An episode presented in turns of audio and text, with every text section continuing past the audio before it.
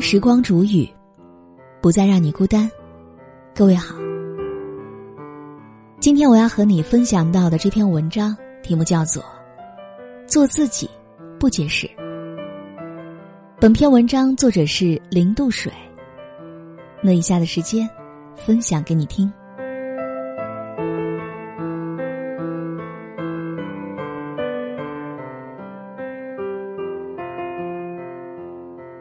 以前我们班上有一个同学叫做小莫，性格孤僻，喜欢独来独往。有一段时间，班里总发生奇怪的事情，不知怎么的，大家就锁定小莫是这一事件的嫌疑人。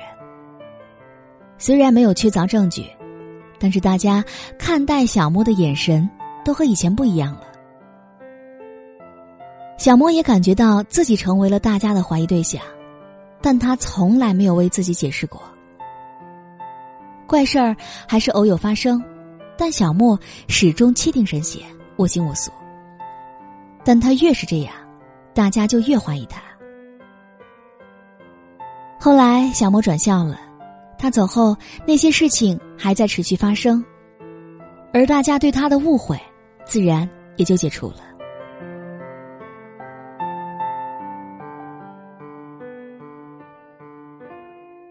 几年之后，在一次聚会上遇到小莫，谈及此事，问他当年为什么不做声。小莫很坦然的回答，说：“莫须有的东西，怎么解释得清楚呢？就好像一滴墨水滴在纸上，你想去擦干净，结果越描越黑，倒不如不解释。总有一天，时间会给你一个交代，而事情也会水落石出的。”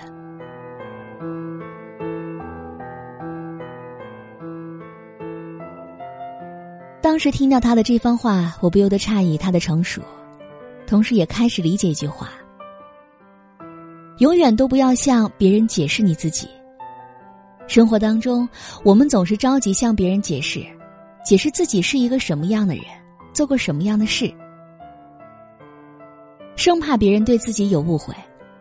但其实这种解释是苍白无力的。所谓“知我者为我心忧，不知我者”。为我何求？懂你的人不需要解释，而不懂你的人也不会相信你的任何解释。很多时候，解释也是需要时间成本的。与其无谓的浪费时间，倒不如专心的做自己认定的事情。我记得电视剧《被讨厌的勇气》当中，开头有这样一个情节。女主去蛋糕店买蛋糕，前面排着长长的队伍。一个小女孩跑到队伍前面，嚷嚷说要吃店里仅剩下的唯一一块草莓蛋糕。小女孩被家长重新拉回到队伍后面。这时，其他人都选择买别的蛋糕。轮到女主时，她直接要了草莓蛋糕，而她的行为引得所有人的侧目。在众人诧异、反感的眼神当中。他却毫不在意的开始慢慢享用那块蛋糕，而此时在字幕上打出了女主内心的独白：自己的人生只有自己可以主宰，我们不是为了满足他人的期待而活着的。平时他也是一个特立独行、完全不在意周围人对自己评价的人。确实，生活从来都是自己的，与他人是无关的。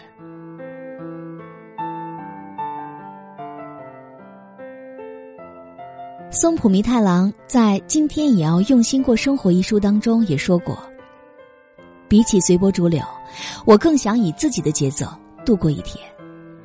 人这一生，最重要的事莫过于按照自己的方式过一生，选择做真实的自己，选择一心而行。如果你总想着证明给别人看，总是着急解释你自己，那么。”你就已经输给了自己的执念，而且，有时候仅仅是做好自己，就已经很不容易了。何必再自寻烦恼，让别人的声音左右自己的生活呢？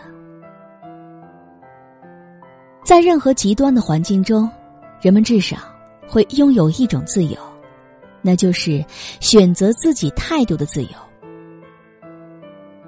无论是面对他人的不理解，或是身处并不友善的环境，你都可以一笑置之，不必因此妄自菲薄，也不必忙着迎合他人。人生就是一段迎接冷眼嘲笑、逆风前行的旅途，而你身上那些与众不同的棱角，将会成为你最强大的铠甲。我们总习惯向外人解释，却忘记了自己如何看待自己。然而，人活一世是为了做自己，不是为了解释自己。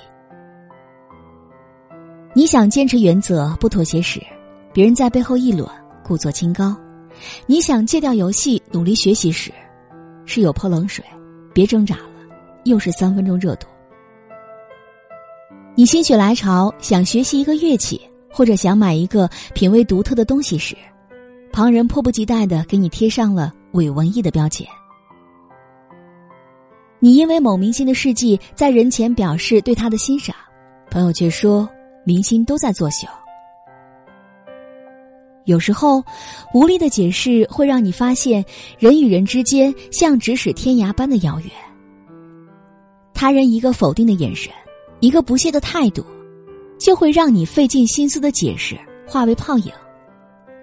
渐渐的，你也就学会了不再为他人而解释自己。谁也没有办法让所有人去满意自己。所以，你只要按照内心所想去努力，成为更好的自己就足够了。就像松浦弥太郎说的：“人难免会受到周遭事物的影响，但是我希望自己做的每件事的动机都是自发的，是和自己有关的，自己能够掌控的。”曾仕强教授在《百家讲坛》当中讲过这样一个故事。孔子的学生在门口遇到一个客人，他们攀谈起来。客人向学生提出一个问题：一年到底有几个季节？学生回答：春夏秋冬四季。客人摇头说：一年只有三季。他们为此争执不下。这时，孔子从屋里出来，他们就向孔子求证。孔子看了一眼客人，说：一年有三季。学生输了。但他很不服气。等客人走了之后，学生询问孔子原因。孔子回答：“刚刚那个穿着绿衣服的人是一个蚂蚱，蚂蚱春天生，秋天就死了，从来没有见过冬天。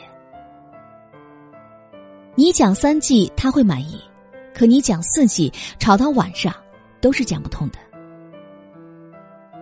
夏虫不可语冰，人与人之间的三观背景都有所不同，你和别人理解的往往不在一个层面，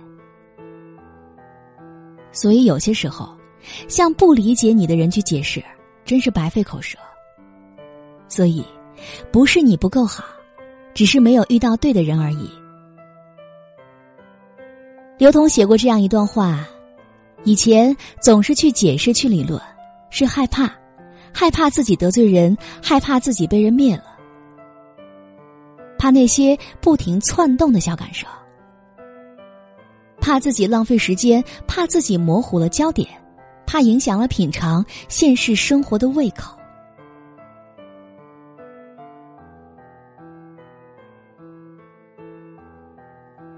人生真的不需要太多解释，从现在开始。你要有坚持做自己的觉悟，要学会把时间花在自己想做的事情上。唯有如此，到最后才可以说，这一生不虚此行。